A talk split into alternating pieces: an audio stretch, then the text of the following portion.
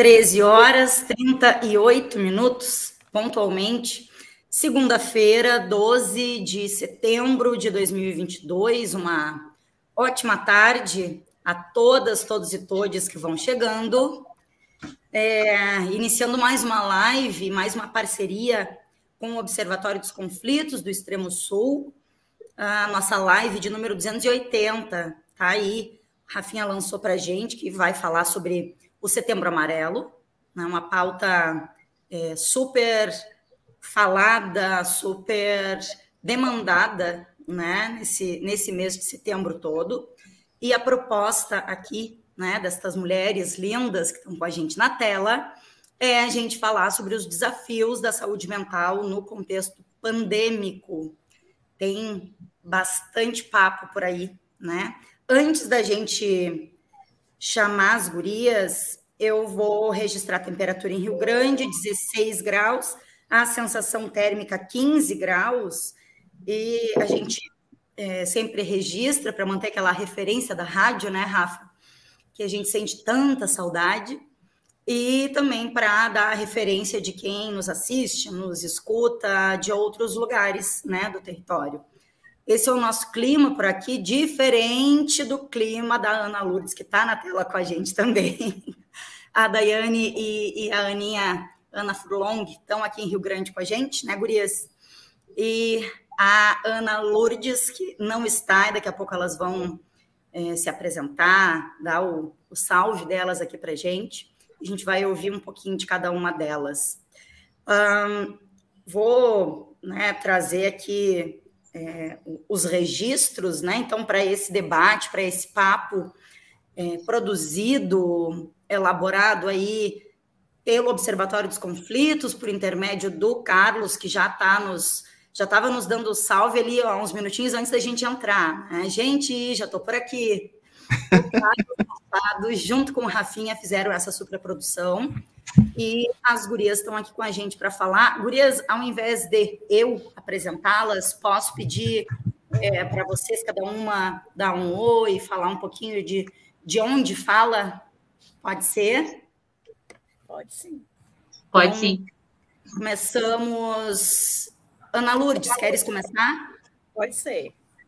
Então, gente, boa tarde. Muito obrigada pelo convite. É, agradeço muito o Carlos, né, porque ele sempre está me estimulando, está sempre fazendo com que a gente saia um pouco dessa de estudar só conosco mesmo, porque o estudo é muito solitário, né, por vezes. E aí a gente trazer um pouco desse debate muito muito propício para esse momento, né, para esse momento que nós estamos vivenciando pós-pandemia.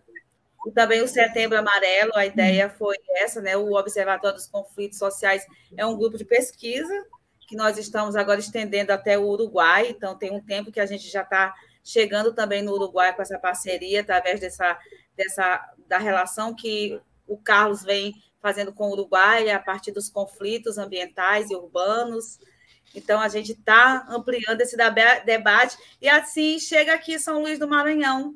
Então, São Luís do Maranhão também faz parte desse conflito do observatório, por conta que eu sou egressa do, do mestrado de Educação Ambiental do PPG, né, da, da FURG, e aí eu nunca, nunca fiquei longe da, do Carlos, e aí a Raíssa, né, bem lembrada aqui, ela está também nesse processo e ela também contribuiu nesse debate, chamando todas nós. Aqui a gente chama de pequena, não é guria, aqui é pequena, ao invés de guria. Então, as pequenas estão aqui com a gente, então é, é esse momento de dividir um pouco é, essa, essa temática e, e vir à tona de uma forma também informar as pessoas como é que nós podemos contribuir enquanto universidades, enquanto pessoas e cidadãs nesse processo que o mundo está vivenciando.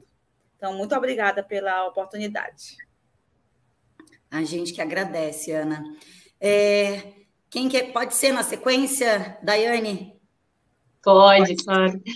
Pessoal, também quero agradecer o convite, né, especial aí do professor Carlos Machado, meu para sempre falava antes, né, nos bastidores, meu para sempre orientador, né, um grande beijo, Carlos, obrigado pelo convite, é a minha primeira vez no Paralelo 30, né, não havia participado, vi 280, né, é, lives e ainda não havia participado, mas grata, grata pelo convite, sempre que precisar podem, podem chamar. É muito importante falar sobre a questão da saúde mental, né? Para quem, eu, eu sou pró-reitora de assuntos estudantis, para quem não me conhece, eu estou como pró-reitora desde 2016, né, de outubro de 2016. Então, a gente vivenciou aqui dentro da Pró-Reitoria alguns desafios, né, inclusive é, o antes pandemia, né, o pandemia, o período durante a pandemia foi um grande desafio, né, depois posso relatar um pouquinho também para vocês, e o retorno presencial, né, com todas as suas especificidades, né, com todas as situações orçamentárias, de, de falta de pessoal, de falta de recurso, né, de, enfim, de lotação das unidades, né, de, de saúde mental, de né, sobrecarga da rede, então vivenciamos aí um período muito difícil, a gente vai falar um pouquinho também sobre isso, e trazer aí algumas atividades, algumas ações do, do Setembro Amarelo, né, que a gente está desenvolvendo aí com criatividade também, porque recurso nos falta, né, mas falar um pouquinho disso para vocês, dividir isso com vocês, né, beijo, Ana, né, parceira, é, a Ana, Ana Furlong, né? Agora a gente tem que dividir. Beijo, Ana Furlong, parceira nesse processo, né? A Ana Lourdes ali é, é colega de, de orientador, então estão em casa, né? E Deca e Rafa, que eu, que eu não conhecia, então prazer e obrigado pelo convite. Prazer nosso, Daiane, muito bem-vinda, viu?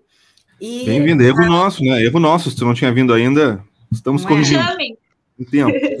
280 lives, hein? Agora iniciamos, então, um processo com a Daiane. E vamos chamar a Aninha, carinhosamente chamada por nós aqui, super agora, agora vai dar vai dar problema porque a Ana Lourdes também é Aninha. Eu tenho um apelido Aninha, dos, dos poloneses que me chamam de Anoca. Pode ser? Pode ser. Maravilhoso. Tem uma professora aqui que me chama de Anoca. Eu digo, ah, minha avó polonesa me chama de Anoca. Mas, gente, eu achei muito estranha a Daiane também. Eu tinha uma sensação que a Daiane já era meio da casa, assim, né? Que nem eu. Mas tudo bem. Uh, meu nome é Ana, eu queria agradecer muito, sim, a, a oportunidade de estar aqui, né, é um, um, convite feito pelo professor Carlos, que hoje eu, eu engrosso a fileira aí do pessoal que ele orienta e, né, muito generosamente uh, nos, nos estimula estimula a seguir pensando e, e, de uma forma mais, mais rica e mais complexa e de uma forma né, que a gente atue né, e mude o mundo. Mas ah, é um tema muito sensível, né? A gente estava falando antes. Esse é um mês em que né, o, a, o tema do, do, suicídio ele fica muito, é, muito colocado né, para todo mundo, e é importante a gente pensar com muito cuidado e com muita responsabilidade, né? Porque a gente vive tempos muito difíceis, né? Então, assim, eu sou psicóloga, entro aqui na FURG em 2008, uh, em, a meu primeiro trabalho foi, né, junto com a Daiane, a gente, né, começa ali a assistência estudantil no momento em que começa o, o Reúne, o Pinais, né? Então, uh, vivi seis anos ali na praia fazendo atendimento dos estudantes. Antes disso, eu tenho um, um bom tempo de trabalho com dependência química. E depois disso eu me transferi aqui para trabalho hoje no, no, Centro de Atendimento Psicológico, que é um dispositivo do curso de psicologia que faz atendimento, né, de, recebe uh, encaminhamentos de vários outros uh, dispositivos da cidade. Mas de qualquer forma, assim, né, a gente vem fazendo essa, essa atenção antes da pandemia, como a Dani falou, a pandemia foi um desafio muito grande, porque mesmo que a gente, depois eu posso falar um pouco mais disso, assim, a gente montou um projeto de, de extensão para fazer o atendimento online, né, durante a pandemia, mas não chegamos a todos, é evidente, né? Então, hoje em dia tem, tem todo um outro processo nosso aqui de pensar dentro da clínica, né, de pensar uma forma de estar tá mais é, distribuída, né, de não estar tá tão fechados no atendimento é, individual, ambulatorial, né, Mas é isso, agradeço muito e muito bom estar vendo meus companheirinhos aí de novo. Que saudade de vocês. Saudade sempre, Aninha. Verdade, saudade. Gurias, um, sei assim se, se vocês querem dar é, um, um, um, norte específico né, para a pauta, ou se uh, já posso começar lançando questões, assim. Sim, Acho sim. que a gente podia, quem sabe, começar assim, é, o porquê. Acho que o Rafa tinha provocado um pouco nessa né, uh, essa questão. Por que falar né, do setembro amarelo? E aí posso também trazer uma, uma ponderação, uma problematização, e a Ana Furlong é, vai entender assim, bastante o, o, o porquê disso, né? Dentro da saúde mental, né, e, e, dentro da área da psicologia, e sou psicóloga também, além de radialista, né? Estou aqui como radialista, é, mas a gente é, fica muito atenta à campanha, né? E, e a, as questões que necessitam de um maior aprofundamento né, sobre a prevenção, a, todas as formas possíveis de prevenção ao suicídio, cuidado em saúde. É, então, a gente tem, né, a ponderação seria essa, a gente tem é, dentro da área da saúde mental é, algumas críticas provocativas, né, que vêm no sentido de, de provocar, de fazer pensar, é, e que trazem um questionamento, né? Mas uh, por que falar sobre isso apenas uh, neste momento? Apenas uma campanha durante um mês basta? E também outras questões, né, Ana, que é, a, a gente ouve bastante e é importante a gente ouvir, né? Não dá para resumir a, o cuidado em saúde ao famoso faça terapia, né? não é por aí né, que, que, que a prevenção em saúde, que o cuidado em saúde se, se estabelece. Né? É,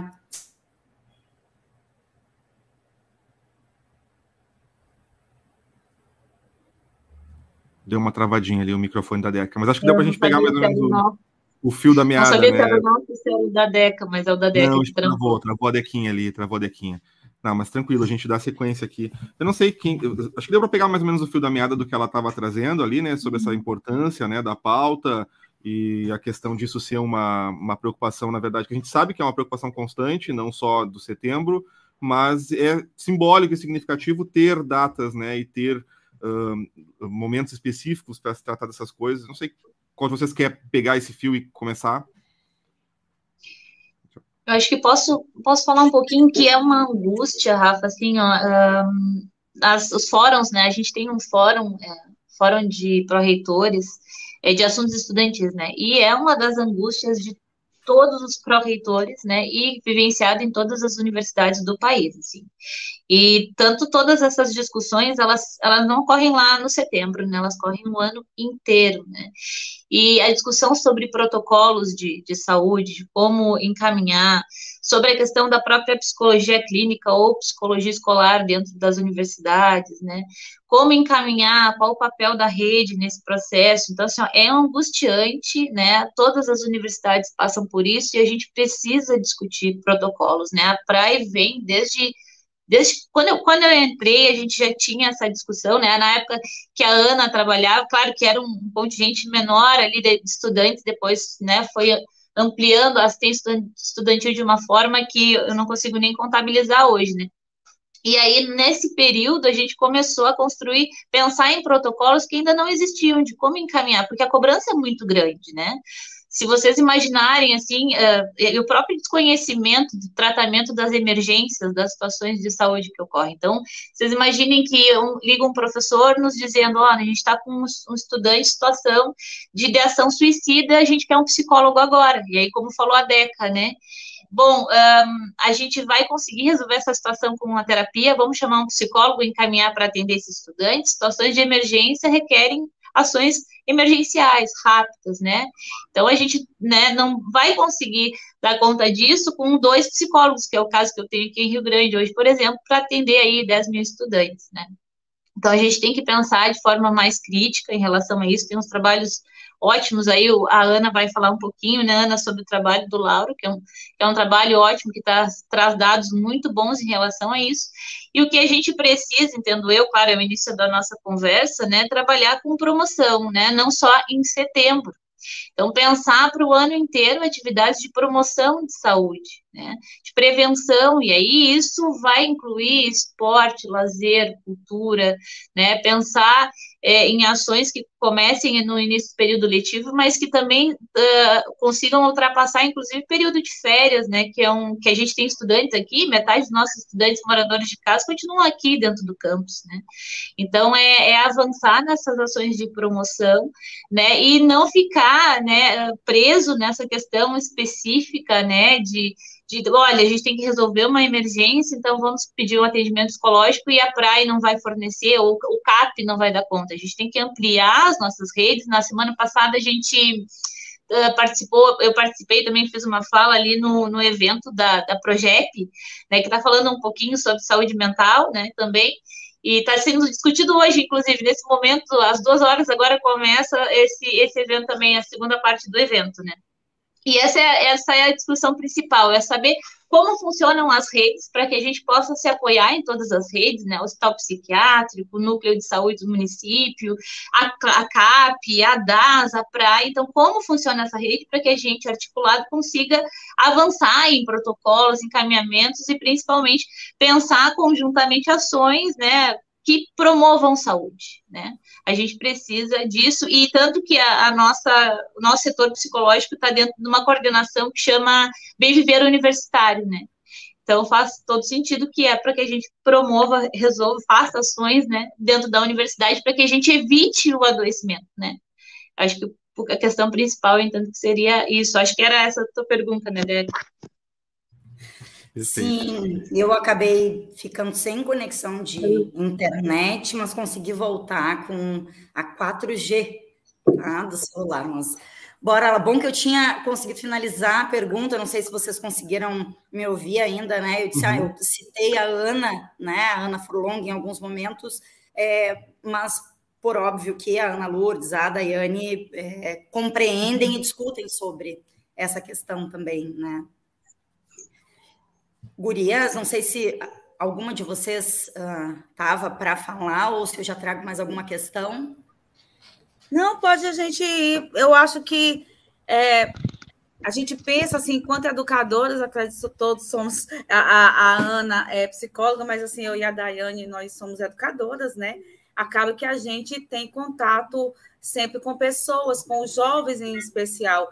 E tem uma coisa, um dado, assim, nós temos dados alarmantes, né, sobre em relação à questão do suicídio, inclusive em crianças. Então, assim, isso é muito sério, né? Então, crianças, adolescentes, a gente sabe que é uma fase né, dessa intermediária, de entre não é criança nem adulto, e está nesse intermediário, os hormônios fazem os efeitos ali e acolá. Então, a gente sabe que tem um cenário e que, no meu ponto de vista, quando as pessoas falam sobre, ah, por que trabalhar a questão do suicídio somente no mês de setembro? Como o Rafa é, elencou, ele falou que é, é porque nós ainda precisamos, até complemento um pouco, nós ainda precisamos de ter, é, como somos muito cartesianos, a gente ainda precisa de ter essas datas para que a gente possa se, se referir a tal fatos. Exatamente. Mas eu acredito muito que as pessoas profissionais da saúde, os professores educadores, estamos sempre é, é, alerta, não é só alerta no sentido de ficar vigiando o tempo todo, mas a gente está sempre sensível, porque professor e professora são pessoas muito próximas dos alunos que, que eles nos chegam, eles chegam a nós. Então a gente tem essa esse essa expertise também de nessa experiência de sala de aula, a gente vai conseguindo perceber, eu, por exemplo, um olhar diferente, eu já consigo identificar algumas coisas, porque a gente vai, a gente vai desenvolvendo essas, né, essas, essa sensibilidade. Então, às vezes, um olhar eu já vou, oh, chego de alguma forma, claro que até isso nós temos que ter cuidado. Eu tenho uma religião, e aí também a religião é uma coisa que eu não falo nessas horas. Então, a gente tem todo um procedimento, e que isso é o ano inteiro. A, alusão ao setembro amarelo é para nós termos uma referência. para que todos nós possamos voltar com o mesmo olhar para essa demanda. Mas eu não acho que seja dissociado do nosso cotidiano, pelo menos na educação, no decorrer do ano. E também as pessoas da saúde nossa, gente, eles também são profissionais que podem estar, até não estar falando sobre isso todo dia, mas estão ali nessa lida. E é isso. Depois a gente vai para outra pergunta. Né, Ana? Acho que a Ana pode também. Ah, se eu puder contribuir. Bom, assim, acho que vou no. Uh, concordo completamente com as falas de vocês, né? Acho que a Daiane está uh, há muitos anos nessa nesse trabalho da, da saúde dentro do, do universo uh, né, acadêmico, assim, então é, a, a, gente enxerga nesse microcosmo, né, que ele é grande, mas ele ainda um, um tanto da realidade, né, isso que é exatamente isso que a Ana Lourdes falou, é, é um desafio muito grande deixar de enxergar né, as, a realidade das pessoas de uma forma compartimentalizada, assim, achando que ah, quem vai tratar disso é o psicólogo, quem vai tratar de né? E, e, entender que eu acho que é o melhor lugar, Daiane, se tem um lugar para estar tá um, uma psicologia dentro da, da universidade, é dentro de, uma, de um espaço de promoção de saúde, né? Porque se a gente for pensar em suicídio, ele é o ponto extremo de uma situação que é isso que a Ana Lourdes falou, né? Que os professores na sala de aula, que daqui a pouco a mãe de um colega, que o, às vezes o pessoal da portaria, às vezes o pessoal, né, as pessoas do, do dia a dia com quem a gente convive, elas estão atentas ali, é, né, a mudanças, a forma como a pessoa vem, vem sofrendo, né? E eu acho que eu, é, quando eu falei que a gente vive tempos difíceis, é porque a gente realmente vive um mundo, uh, um momento muito difícil em que a gente é orientado para para atender a demandas é, de metas, a demandas de, né, de objetivos, assim, muito, como se tudo fosse muito prático, como se a vida fosse muito simples, é só tu faz, te esforçar bastante e conseguir, né?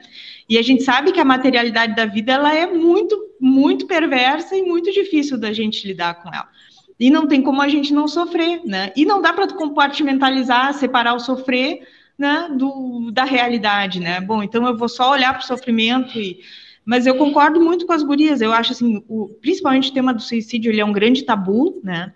E acho que quando a gente começa a falar sobre ele, ainda que seja uma marca assim, ah, um setembro, tem todas as, tem, acho que as mesmas críticas que talvez a Deca tenha, assim, né, os, não críticas, mas assim, tenho meus, meus, meus resguardos, assim, a, a, tratar disso como um tema, mas de qualquer forma bota, bota o assunto em, em, a gente precisa falar sobre isso, né, como a Ana Lourdes trouxe, é muito frequente em crianças, é muito frequente em jovens, e aí se a gente puxar por alguns dados que, que quando eu fui uh, escrever no, no jornal Eco da, da do, do, Observatório, eu estava né, uh, puxando algumas coisas assim. É, uh, tem uma pesquisa do IBGE, agora recente, é, as, as, a universidade não está mais no panorama dos, dos adolescentes, adolescentes pré-universitários, em idade escolar, né? A universidade não faz mais, como assim não faz mais parte do plano, né? É, o, o, Enem tem tido decréscimo de inscrições desde 2000 e, a partir de 2016, mas assim, 2019 já tinha um decréscimo violento, né? E daí em diante. Então, assim, a gente vai, vai pensando qual é a perspectiva de vida, qual é a perspectiva de futuro que tem e de que forma é isso, né? O que, que me segura no mundo se não é o sentido de eu estar vivo, para que, que eu estou vivo, né?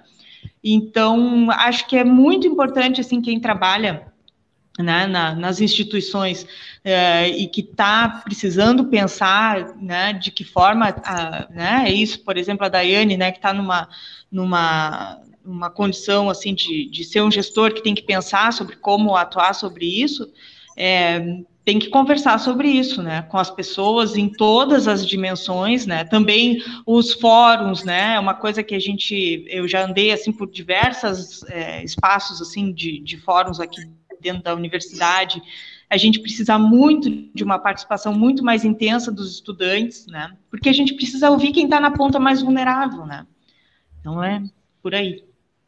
Gurias, é, tem, acho que é algo que a, a, Ana Lourdes trouxe, né, sobre chegar é, muito na, no ambiente escolar, né? Essas. Ah, por vezes nem chega através da fala, do pedido de ajuda, mas é na observação, né? Na, na observação atenta, né, Gurias, a, a alguma mudança de comportamento, um olhar diferente, como a Ana Lourdes bem colocou, né? É, o quanto isso, pra, e, outras é, é, situações de sofrimento ou até de violência, o quanto por vezes aparece muito mais né, nesse ambiente escolar, ah, e parece que encontra mais espaço no ambiente da escola é, do que no ambiente familiar.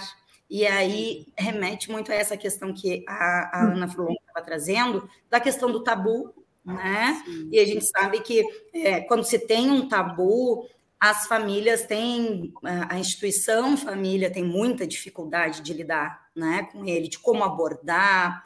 É, a Ana Lourdes trouxe assim, uma questão muito importante, né? Ah, em situações assim, eu tenho a minha religião, mas eu não coloco a religião. Ah, então, são, são várias questões que, por vezes, as famílias realmente não conseguem é, cuidar, amparar, encaminhar, né? Deve chegar muitas famílias em vocês, ou na escola, ou na universidade, ou, enfim, buscando por uma, um profissional ali de, de, de pedindo ajuda, né? É, como eu encaminho isso, por onde eu vou, o que, que eu faço, né? E uhum. uma, uma outra questãozinha, assim, que acho que vocês estão trazendo, que eu queria, hoje, antes da live, é, queria bastante trazer já isso, né? Ah, acho que a, a, Ana agora chegou a tocar nisso, que é a questão do sofrimento psíquico, ou até das questões de suicídio, ah, ainda serem, né, muitas vezes tratadas como um problema do indivíduo, do sujeito, né? Ah, são questões de fundo intrapsíquico. Cunho íntimo, é de cunho íntimo. E como seria, né? A, a Ana agora estava pontuando é, o, o, quanto caiu drasticamente a, a, quantidade de pessoas e de adolescentes, jovens que é, né, vislumbram, têm no seu planejamento acessar a universidade. Então, como né, a, a gente não compreender isso é, como um dos possíveis elementos, sim, é, do uhum. sofrimento psíquico, né? E isso é cultural, é social, né, Gurias? Não, um exemplo, Deca, né, se a gente atrapalhar, um exemplo, uh, posso te dar agora, assim, que a gente vivenciou, a gente não vivenciava antes, né? É, depois da pandemia, né, os, a gente tem estudantes que passaram dois anos, ingressaram na pandemia, né? E passaram uns dois anos tendo aula remoto, né? E aí, quando vieram, uh, quando retomaram, né, nunca tinham saído do ensino médio, entraram no ensino superior de forma remota e vieram para o presencial, assim, né, em 2022. E esses estudantes, uh, vários, e aí eu, claro, não posso citar um não, mas a gente teve um exemplo, né, cinco, cinco queixas em uma semana de cinco cursos diferentes de situação de bullying em sala de aula. Não tínhamos esse fenômeno antes, dessa forma. Né? Em uma semana, cinco cursos de graduação diferentes alegando situação de bullying em sala de aula. E aí, o que, que a gente começou a, a verificar? Né? Que eram estudantes né, que entraram no ensino superior sem conhecer esse universo do ensino superior, né? depois de dois anos em casa, sem ter que abrir muitas vezes a câmera para poder estudar. E aí eles entram e dão de cara né, com esse novo universo. Então, situações que a gente não uh, tinha, não sabia como trabalhar antes e que o setor psicológico e pedagógico teve que se organizar né, para conseguir ir nas unidades acadêmicas, conversar com os professores. Os professores também não sabiam como lidar né, com isso no primeiro momento. Então, como fazer essa conversa, né, com esse estudante que está se sentindo agredido, com a turma que está fazendo piada, que está rindo de uma situação específica de um aluno, de, né, de, de, então como se tivessem a sensação que a gente tem, é como se estivessem ainda no, no, ensino médio, né? Então é um exemplo clássico aí do que tu, tu trouxe, né? Só para levantar. Fora as outras situações, é óbvio, né? de, da questão de né, ter dificuldade de ficar num, num, lugar público, de fazer a comunicação com a turma, né? Então, situações que antes a gente sabe que o bullying existe, mas antes a gente não sentia tanto, um fator tão forte que, inclusive, da própria família desse estudante vir para pedir uma mediação junto com a turma, porque o estudante não estava conseguindo fazer amizade, não estava conseguindo se integrar àquela turma e pedindo para mudar de turma. Me senti agora, como falou a Ana na escola, né? Sabe quando está na escola que pedem, ah, meu filho não se adaptou àquela turma, então a gente queria pedir para ele trocar de turma? Então, situações assim aconteceram aqui na, na universidade. Deixa eu colocar uma, uma questão, acho, dentro da mesma esteira ainda do que tu tá, vem trazendo, Daiane que eu fico uh, pensando aqui, né? Eu acho que a pandemia, é claro, um agravante muito grande, né? Esse fato de ter esses estudantes que estão em casa e que. O que, que acontece? Eu acho que a universidade, quando tu entra no primeiro ano, em outros momentos, até um pouco mais atrás, principalmente, tu tens um choque de cultura, né? Porque tu te vê obrigado a te deparar com uma diversidade cultural muito grande e te uhum. inserir naquela diversidade cultural. E, e, isso é bom, né? Isso traz um crescimento, né? Isso auxilia a questão da maturidade do próprio estudante e tal. Mas eu, eu, percebo um outro fenômeno que é justamente vinculado ao fenômeno do, do que nós vemos hoje com o bolsonarismo, com o crescimento do, do, desse proto-fascismo que a gente tem hoje no Brasil. E aí tu tens uma série de questões que são uh, quase que legitimadas por discurso de figuras públicas, né? E que fomentam um tipo de conduta né, em certos estudantes que estão chegando na universidade e que antes, por mais que eles tivessem, daqui a pouco, dentro dos seus lares ou em suas microcomunidades, um tipo de conduta mais uhum. uh, protofascista, eles, quando chegavam e tomavam esse choque de cultura dentro da universidade, com um ambiente diverso e que não permitia esse tipo de, de comportamento, eles se sentiam recolhidos e daqui a pouco a sua atitude não ia adiante, né? E uhum. hoje a gente vê fomentado, legitimado por figuras públicas, né, uh, um, um, comportamento que, que vai uh, não só permitir, como incentivar né, o bullying, a discriminação, o racismo, a homofobia e por aí a gente vai, né? Eu acredito que nesse sentido, de 2018 para cá, o desafio dentro da universidade seja muito grande. Né? Tem aumentado muito o, o, o, tipo de caso e o tipo de confronto que se tenha em detrimento de estar recebendo estudantes que estão vinculados e recebendo esse tipo de incentivo, né? Não sei se eu estou correto, se me corrijam se eu estiver incorreto, mas qual é a percepção de vocês com relação a isso? Correto. Correto, tive algumas situações exatamente como essas que tu falou, de, né, do estudante não ter, né, o uh, mínimo, assim, de, de, não sei se a palavra é filtro, não é a palavra não é filtro, mas, assim, ó, de manifestar, seja preconceito, né, racismo, o que ele pensa, né, uh, de qualquer forma, de qualquer modo, que atinge diretamente o estudante. E o estudante, a gente sente aqui, a gente tem que fazer um trabalho de né, de tentar combater isso e também de convencer o aluno que sofre com isso a não abandonar. Né, uh, e porque a, a, evasão, a gente já sabe, né, que está altíssima nas, nas universidades, né, e a evasão, esse é um dos motivos. A gente tem uma pesquisa agora que está sendo desenvolvida pela DAI, ali, da Proplag, né, encabeçada pela DAI, mas tem a Prograde, tem a PRAE também, e eles relatam, né, que, que alguns fatores fazem com que eles fiquem aqui. Um deles é esse contato com os colegas para que eles possam permanecer aqui. Então, é uma, é uma base, a gente sente isso aqui também na praia, né, que muitas vezes o que segura ali é o colega, né, e a acolhida cidadã é destacada como, como um dos fatores potenciais também para o estudante ficar na universidade, porque é aquele primeiro momento que ele chega em que ele é acolhido, né, que tem ação, ações que vão fazer com que ele tente permanecer.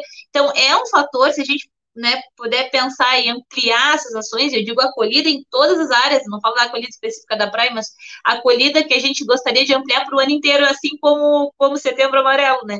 A ideia é que ela seja feita durante o ano inteiro, porque senão ela fica naquelas primeiras duas semanas de aula e depois ela não acontece mais.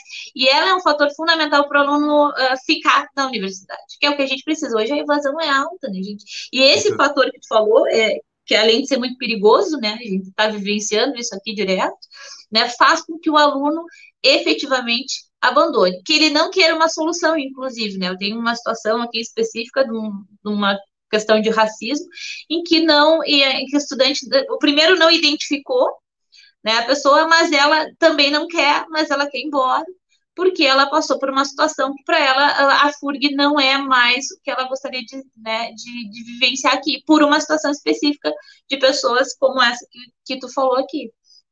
Então a gente precisa combater isso nos todos os discursos, em todos os lugares, todos os momentos, né, como vocês falaram, não só em setembro.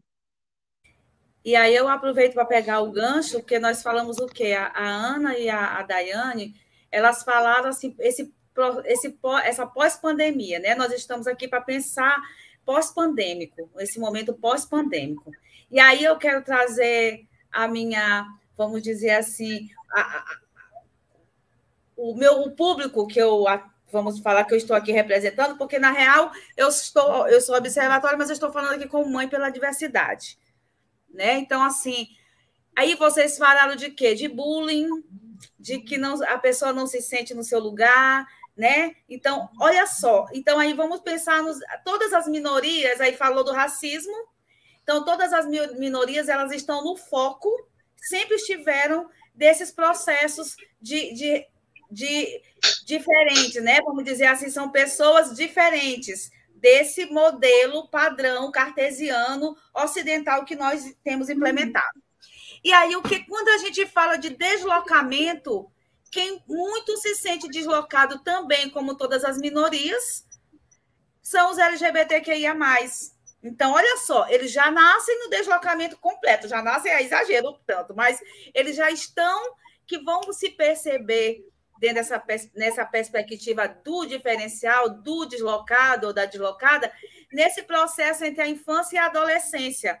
Então, vão se, vão se percebendo, e aí a gente sabe também, vocês comprovaram isso na fala de vocês, que o adolescente e a criança sabem fazer isso muito bem, né? É uma expertise em, em possibilitar o deslocamento do, do outro em, sem querer ou querendo, não, não sabemos ainda como é que se dá esse fenômeno, mas educação tem todo um processo que a gente sabe que é sistêmico. E aí a gente vai e contra nesse, nesse, nesse cenário aquela figura que sempre precisou esconder o seu verdadeiro eu. Nunca pôde ser quem é na real nos espaços e no ambiente. Porque aí tem um fator muito interessante para a gente elencar em relação aos LGBTQIA, que é que ele percebe que tem que o tempo todo se moldar, se adequar porque senão será abandonado pelo próprio familiar, que é um caso seríssimo. Então, a gente vem no histórico de pessoas que a gente atende. Eu, eu sou eu, o coletivo, a, nós atendemos mães e pais. Acabamos atendendo, mas, cara, para mim, Ana Lourdes, eu acho que é meu, meu, meu, meu, meu gayômetro que liga. E aí, eles, primeiramente, na maioria das vezes, vêm os, os filhos e as filhas e os filhos acho que meu gayômetro é bem antenado e eles já percebem isso em mim e colam em mim. Então, algumas mães recebem os filhos e eu, as mães eu fico acabando tendo mais habilidade com os filhos que precisam também desse colo. E aí, como a minha maternagem é enorme, né? Então, eu tenho uma maternagem que é a minha forma de maternar, os meus filhos já estão adultos e tererê tarará, eu pego os filhos dos outros e boto um pouco de, né, debaixo do meu, da minha asa contudo com muito cuidado, porque não é responsabilidade minha. Eu também tenho muito essa, essa muito forte na minha formação enquanto pessoa. E aí a gente tem isso que a gente imagina a situação de ridicularização que, ele, que essas pessoas passam em todos os ambientes. E aí, gente, é desde a família, porque aqui eu acompanho um caso assim que a criança tem um jeito muito afeminado e anda como homem, senta como homem, fala como homem. Então, a criatura, ela cresce nesse ambiente hostil. Então, há, tem, uma, tem uma teoria chamada, em inglês, é, minority stress, né? que, é, que é minoria, estresse na, nas minorias, que é esse estresse que vão adquirindo a partir dessas correlações que se estabelecem de forma agressivas e violentas. Então, os LGBTQIA, segundo a pesquisa, tem maior tendência à ansiedade, depressão, ideação suicida e o próprio ato suicida. Então, olha só o que nós, nós estamos falando, né? Então, uma das bandeiras nossas, das Mães pela Diversidade, é que existe a criança LGBT, que ia mais, porque as pessoas querem negar. Então, o que, que nós fazemos? Olha, existe a, a criança LGBT, porque nós tivemos uma em casa. Nós tivemos uma criança e que se tornou um adulto, e dependendo de como é tratado, por exemplo, meu filho, eu vivo num mundo muito assim, porque eu atendo as mães com muitas dores e eu mesma não sinto essa dor. Porque o meu filho, como ele sempre foi muito aceito e tal, ele é branco, ele não é, não é preto, ele não é de periferia. Aliás, nós moramos em periferia, mas ele tem todo um cenário, tem pai, mãe, avô e avó, todo mundo o aceita, e ele nunca passou por essa rejeição. Então, é muito diferente das mães que eu atendo aqui, que aqui é aqui também, mas que dormem com os seus filhos, com seus filhos, porque estão querendo se matar e tem que dormir junto para a pessoa não se matar. Crianças de adolescente de 15, 16, 14 anos, gente. Então, assim, é, uma, é de uma violência e vocês imaginam que esconder o tempo todo quem você é é de uma de uma ignorância, de uma violência enorme, né, que a gente não tem como mensurar. E aí nós temos casos de LGBTQIA+, aumento no suicídio, e tem um detalhe, nós temos subnotificações. Por quê? Porque no caso das mulheres trans e dos homens trans, eles e elas não são aceitos para colocar o nome ou feminino do sexo, do gênero, como se identifica. Então, vocês entendem? Então, a gente ainda tem esse problema da subnotificação dos casos de morte de trans. E quando não é suicídio, porque aqui no Maranhão teve um caso que o cara foi correndo pelado pela, pela cidade, uma cidade pequena do interior do Maranhão, ele gay, e ele foi correndo, a polícia atrás dele, acompanhando, ele se atirou e morreu, atirou da ponte. Então, assim, nós temos casos, e as pessoas trans, elas estão com muito, muito dificuldade, e aí volta no processo de encontro presencial, e olha que a universidade dá esse espaço que nós temos como um espaço mais democrático, mas a sociedade não está preparada por conta do nosso conservadorismo, e ficar mais enraizado de 2018 para cá, com muito mais intensidade, de, os homens e agora estão se é, são se vestindo de meninas e os meninos de menino e a sociedade não tá é um choque cultural para as pessoas que não que ficam vigiando a vida do outro. Então olha só como esse processo é dolorido, ele é muito doloroso para ambas as partes. Aí eu, eu atendo a outra, as mães às vezes falam ah, porque eu não entendo como é que uma mãe, por causa da religião, vai botar o filho para fora. Gente, calma. A gente não está aqui para julgar. A gente está aqui para acolher. E agora mesmo eu acabei comentando que a, a, a Deca não estava aqui. Acabamos de perder uma das nossas meninas trans. Eu digo nossas, porque é uma pessoa que eu acolhi na minha casa, deitava na minha cama quando estava muito mal. Fica aqui que pelo menos eu estou te olhando. né? Então, assim, e ela não conseguiu, ela dia 6 deu cabo à sua vida mas eu entendia que ela não conseguia segurar a onda dela, a dor que ela usava, que ela tinha. A mãe dela, TJ, a expulsou desde muito jovem de casa. A mãe TJ, que é testemunha de Jeová, e o pai militar. Então, ela saiu de casa de, com 15 anos, sofreu horrores, desenvolveu a síndrome de Vanderline, porque é quase impossível não desenvolvê-la nesse cenário. Então, ela não conseguiu.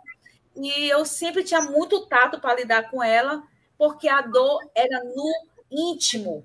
É uma dor que a minha fala não vai passar dor. Meu, meu colo passava só naquela hora, mas não passava no seu interior. Então, assim, eu queria, pra, eu falei muito, né? Para deixar as colegas também comentar, que eu queria, queria falar um pouco dessas pessoas que são pessoas três vezes mais, segundo as pesquisas, o, o LGBTQIA tem mais possibilidade de suicídio do que os cis hétero, sendo homem ou mulher. Então, nós temos três vezes mais possibilidade de um suicídio no LGBTQIA. E tem mais uma coisa, dentro da própria comunidade LGBTQIA, tem os padrões. Né? Então, lá dentro também. Então, isso é da, eles encontram esses padrões gordo, magro, preto, branco, alto, baixo, louro, entendeu? Então também nós temos esses esses, vamos dizer assim, esses guetos dentro, do, dentro dos guetos, né? Então a gente também tem isso. Queria só para finalizar falar que a gente precisa de políticas públicas para o combate desse suicídio. A gente precisa combater o atual governo com suas políticas do ódio, porque as pessoas justificam na Bíblia, isso é muito sério. Temos que combater, mas eu estou usando uma bandeira do amor, que eu quero combater com amor, mesmo que alguns colegas acham que amor não cura, mas no meu ponto de vista cura, tem feito uma diferença.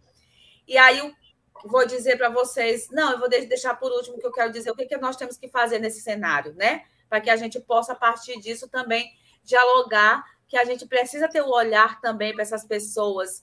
Né? Aqui eu acho muito massa aqui em São Luís. Todo, todo, nós somos tudo negro, né? Mas está todo mundo de cabelo black, e aí tá todo mundo, os meninos de barba com roupa de menina. Então há uma revolução social, cultural. E aí os mais velhos não estão preparados para isso. E aí a gente tem esse papel extremamente importante, crianças pequenos, né? De, de desse espaço que nós temos de comunicação, de educação, a gente fazer esse, ajudar nesse processo de que existe criança trans e que eles precisam do nosso amor, do nosso cuidado, porque também pode a possibilidade do suicídio é muito grande. Importantíssimo, Ana. Importantíssimo. Gurias, eu. Gurias e guri. Faltam sete minutinhos para as duas e meia. O que, que, vocês acham da gente fazer assim uma última rodada né, para cada uma de vocês fazer algumas pontuações finais, reafirmar alguma questão, alguma informação, pode ser? Que aí a gente não coloca nenhuma pergunta no meio disso para não né? Não comer o nosso tempo. Pode ser assim? Daiane, que não sei, queres vir? Ou a Aninha? Aninha, de repente a Aninha não falou aí no último bloco. Pode, Pode ser. ser. Ai, gente, eu fico, assim, a, a, esses dados que a, que a Ana Lourdes trouxe, né, a Daiane mencionou ali, eu participei da pesquisa do nosso colega aqui, Lauro Demenec, ele fez sobre saúde mental do estudante universitário, uma pesquisa multicêntrica em cinco universidades do, do, Brasil inteiro, né, uma de cada região, e ali o, é, saíram vários artigos, né, sobre o, o, sofrimento dos universitários, como é que ele se, se expõe, né, no doutorado dele, e um dos que eu participei para escrever foi sobre estresse, né? E é exatamente isso que a Ana Lourdes trouxe, né? Tem algumas populações que são muito mais é, expostas, né? A população LGBTQIA+, né? Eles já estão estudando o estresse específico, que é esse estresse de minoria que, né? Que, que, que ela mencionou. E claro que a gente entende, né? É importante tu começar a, a dar visibilidade para isso, né? Entender que isso existe para tentar mudar. E, e aí mudar como, né? E aí me lembro da experiência, assim, que a, que a Dani trouxe, que para mim é uma das experiências mais emblemáticas, assim, de, de transformação de cultura que eu, que eu construí junto com a, com a Tatiane Goldinho, que era pedagoga na época, que a gente montou a Acolhida Cidadã, né? E a Acolhida Cidadã da FURG veio, veio transformar uma realidade da FURG, estava entre as 10 uh, universidades com trote mais violento do Brasil, e a gente começou a fazer um trabalho de formiguinha, estabelecer uma metodologia que aí, né, aí eu vou usar para resumir assim o que, que eu entendo, é uma metodologia que responsabiliza as pessoas pelo cuidado com as pessoas. Eu, eu tenho responsabilidade por aquelas pessoas que estão do meu lado, por aquela, não só com quem eu convivo, mas com quem eu convivo eu tenho mais ainda. Então, assim, não adianta eu ser coordenador do curso se eu não escuto os alunos, se eu não escuto o professor que é mais, a, a, a mais é, chegado, que os alunos são mais chegados, e se eu não levo a sério as demandas desse professor, né? Eu, eu, eu preciso que, essa, que as pessoas, né, façam, passam, passem por um processo realmente assim de, de, de, de pensar, eu não posso ir para casa e achar que isso não é problema meu, né? Eu não posso ir para casa sabendo que tem aluno que é assediado, eu não posso ir para casa sabendo que tem racismo dentro da universidade, que tem homofobia dentro da universidade, e achar que isso não é problema meu, né? Só lá sentar, né? Recebi o meu salário, fiz a minha aula, trabalhei as minhas horas e deu, né? A gente precisa se responsabilizar né? eticamente, não só pelas pessoas, pelo mundo, né? mas assim, pelo ambiente, mas essencialmente pelas pessoas que de alguma forma acabam uh, entrando no nosso cotidiano, né? E acho que é, cada educador, né, é um grande, é, é um, é, né, é um grande elemento que pode fazer e que tem feito, né? Se a gente pensar em resistência, a gente me vem professores na mente, né? Assim, é, o pessoal, se a gente pensar em sofrimento, acho que a Ana Lourdes falou ali, é, a questão do pessoal da saúde é outro grupo né, de trabalho, porque quando a gente fala em escola, a gente ainda fala de um ambiente, por mais que tenham esses eventos assim, de bullying, essas situações, a gente ainda tem um, um, um ambiente mais humanizado. Tu pega dentro do ambiente de trabalho, quem é que escuta? Quem é, quem é o, parceiro? Quem é aquela pessoa que faz uma escuta acolhedora dentro de uma empresa que, sei lá, o guria hoje vai ficar 30 dias em trabalho, como é que é, em trabalho intermitente por, sei lá, dois anos, sei lá quanto tempo a empresa pode ficar mantendo aquela pessoa. Então, a gente precisa pensar isso, assim, né? Eu acho que a grande saída é pela, pela nossa assunção de um papel responsável, assim, pelas, pelas pessoas que estão estão na nossa volta e pela, né, pela humanidade representada nelas. E com isso eu agradeço. Agradeço a Pitafuri Sindicato, que tem feito esse trabalho, né? Dali eu venho, é, um, é uma, né, uma instituição que, que me representa muito, porque faz essa acolhida, faz essa escuta dentro da, dentro da universidade, nos oferece esse espaço aqui de fala, né? E agradeço hoje a possibilidade de estar no observatório junto com o professor Carlos e o pessoal, que é uma equipe assim gigante, super acolhedora e super uh, mobilizados, né? Então é isso. Beijo para todos, todas e todos. Coisa linda, Ana. Daiane, em seguida, Ana Lourdes. E mais um minutinho, né? Último minutinho, gente. Então, só, eu acho que o que mais me preocupa de tudo, a gente teria pauta para falar três horas aqui, sem dúvida, né? Mas uh, o que me mais, o mais me preocupa é a falta de informação. Então, a gente precisa divulgar isso, divulgar os canais, onde procurar ajuda, né? Que depois os encaminhamentos eles vão ser feitos. Então, eu vou aproveitar esse último minuto, tá? Para quem precisa de atendimento, de acolhimento psicológico, entra no site da PRAI, clica em setor da psicologia escolar, ali vai ter um formulário, é só clicar nesse formulário, já vai aparecer os dias, né, de atendimento, então o aluno vai dizer, ó, eu vou olhar os dias que estão disponíveis, ele marca, já vai ser acolhido pelas nossas psicólogas aqui, então, uh, isso é, acho que é o fundamental, saber onde procurar uh, ajuda, porque dali a gente vai fazer os encaminhamentos necessários para esse estudante, então, página da praia, setor de psicologia escolar. Outra coisa que a gente está lançando hoje, inclusive, vou aproveitar, que é o escuta universitária, tá? que é dessa coordenação que eu falei para vocês, que de bem viver universitário, ela vai mapear os interesses da comunidade, então dos nossos estudantes, em áreas temáticas. Né? Então, o que, que a gente pode trabalhar em relação ao bem viver universitário? Então, você que é estudante aí está nos escutando, clica lá também preenche esse formulário que vai ter acesso, vai poder dizer, olha, eu preciso trabalhar isso, desenvolver essa ação, né? O que, que é mais importante para mim, a gente vai filtrar e tentar trabalhar por essa, por essa área. E também nos dias 24 e 25, junto com as atléticas da FURG, a gente também vai fazer uma atividade que a gente vai divulgar depois com, né, com antecedência, que é o Setembro Amarelo, promovendo saúde mental na universidade através do movimento e da qualidade de vida. Então, a gente vai tentar ampliar para também para os campi de São Lourenço, Santo Antônio da Patrulha e Santa Vitória, junto com as atléticas, porque é isso, a gente precisa dessa parceria, né, das unidades acadêmicas, acho que a CAP também está envolvida em uma outra ação. Então, assim, ó, procurem sempre saber, na página da Praia vai ter, na página da FURG vai ter, quer saber como participar, procurem também o SINSC. Então, acho que informação é o melhor, porque a gente não vai conseguir dar conta de divulgar todas as ações que a gente fala aqui nesse minuto final aqui do programa. Quero agradecer, pessoal. Obrigada, adorei.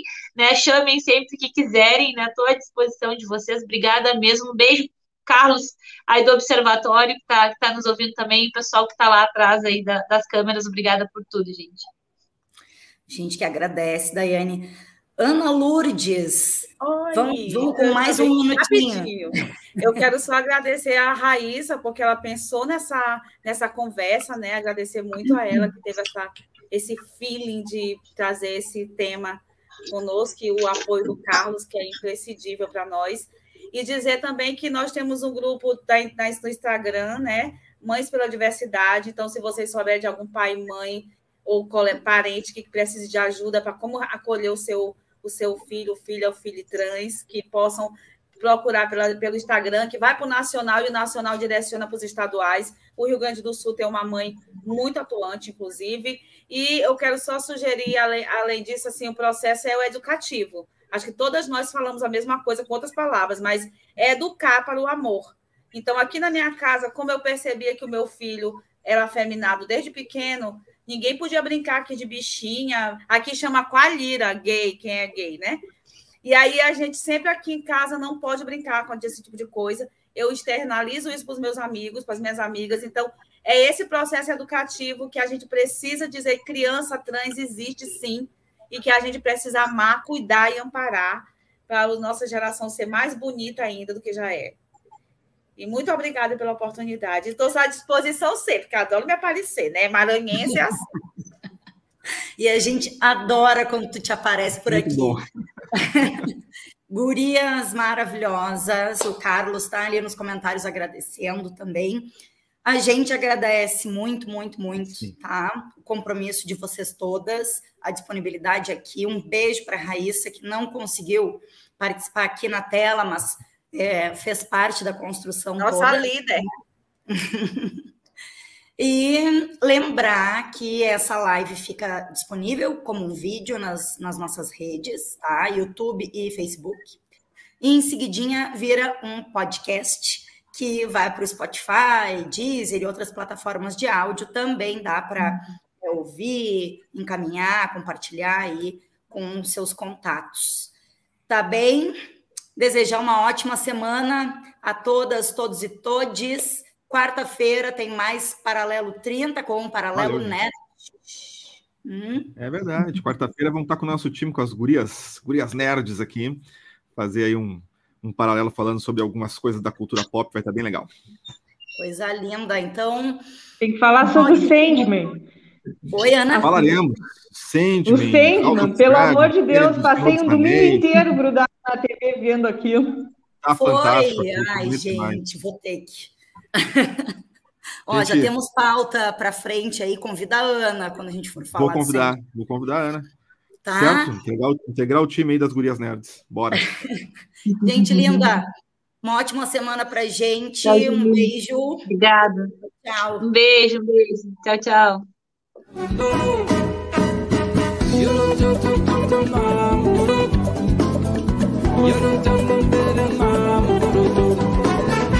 Yorum